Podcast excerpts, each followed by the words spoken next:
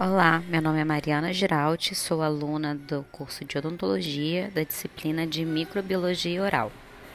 A sífilis é uma infecção bacteriana crônica não odontogênica, mas que acomete a cavidade oral, cujo agente etiológico é o Treponema pallidum, que é uma espiroqueta.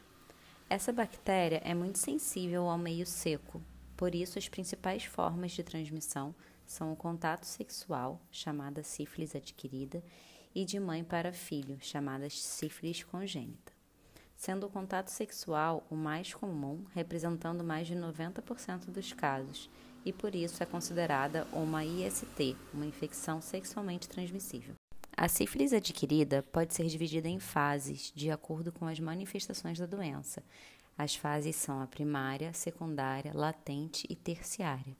Há também a classificação mais usada pela OMS em recente e tardia, orientadas pelo tempo da infecção, sendo até um ano considerada recente e após um ano considerada tardia.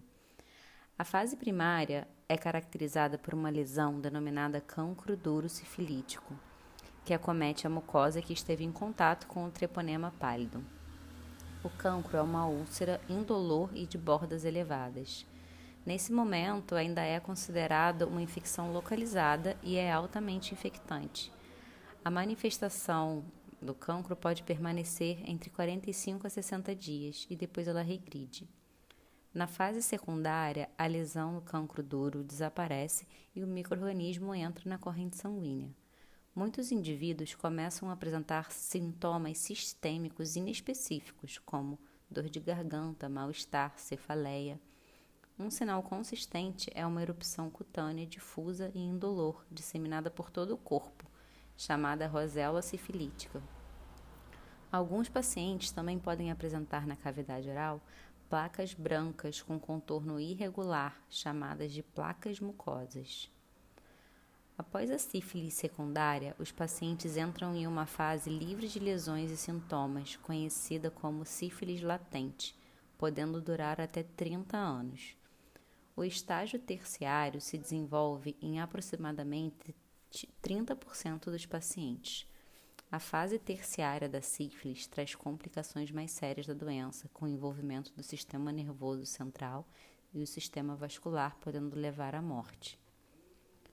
Menos significativos, porém mais característicos, é a lesão oral por inflamação granulomatosa, conhecida como goma com características endurecidas, nodular ou ulcerada, que pode causar extensa destruição tecidual. Na fase primária, o diagnóstico não pode ser feito por exames sorológicos, uma vez que os anticorpos ainda não estão presentes na corrente sanguínea. Com isso, para o diagnóstico, realiza-se a raspagem do cancro e cora-se o material com prata. Para isso é usada a técnica de microscopia de campo escuro, onde pode-se observar microorganismos espiralados.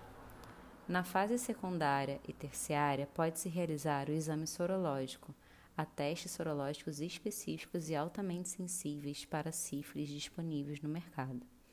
O tratamento da sífilis necessita de uma avaliação individual e de uma abordagem terapêutica individualizada.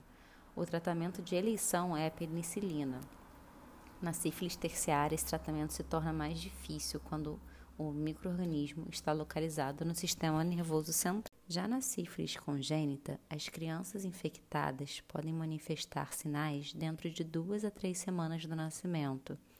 Eles podem apresentar prejuízo no crescimento, no ganho de peso, febre, icterícia, anemia e além de erupções cutâneas.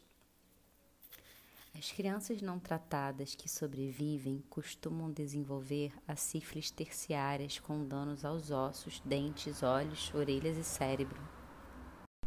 As alterações orais mais frequentes são os incisivos de Hutchinson e os molares em amora. O diagnóstico da sífilis congênita deve ser feito através da identificação de sífilis na mãe e, com isso, um tratamento adequado a presença de sinais clínicos ou laboratoriais no recém-nascido e a comparação dos títulos de sorologia materna e do recém-nascido. Para esses, é dispensável a utilização de testes treponêmicos.